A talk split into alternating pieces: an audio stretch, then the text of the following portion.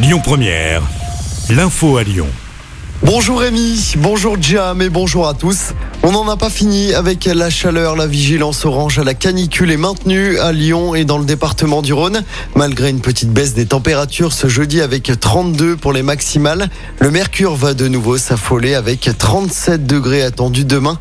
De fortes chaleurs sont encore annoncées jusqu'en début de semaine prochaine. On enchaîne avec vos prévisions trafic pour ce nouveau week-end de départ en vacances.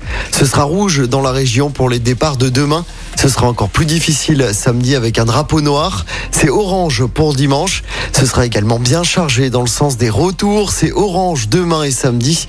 En revanche, c'est vert pour la journée de dimanche. À quelques kilomètres de Lyon, la commune de Douvres dans l'Ain est toujours sous le choc après le quintuple homicide.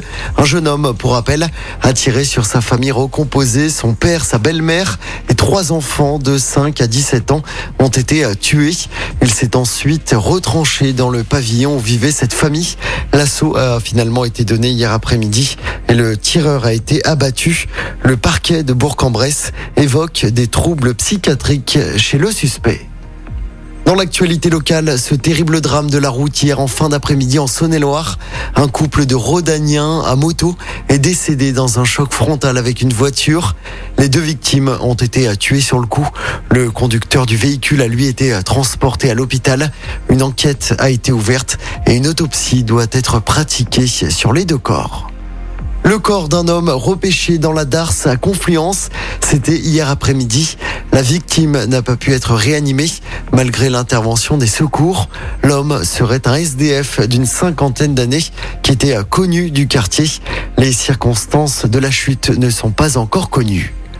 On termine avec du sport avec les mondiaux d'athlétisme d'abord aux États-Unis. Pas de miracle hein, pour Mélina Robert Michon. La disqueuse lyonnaise a terminé à la dixième place de la finale des championnats du monde. À 43 ans, c'était sa huitième finale mondiale.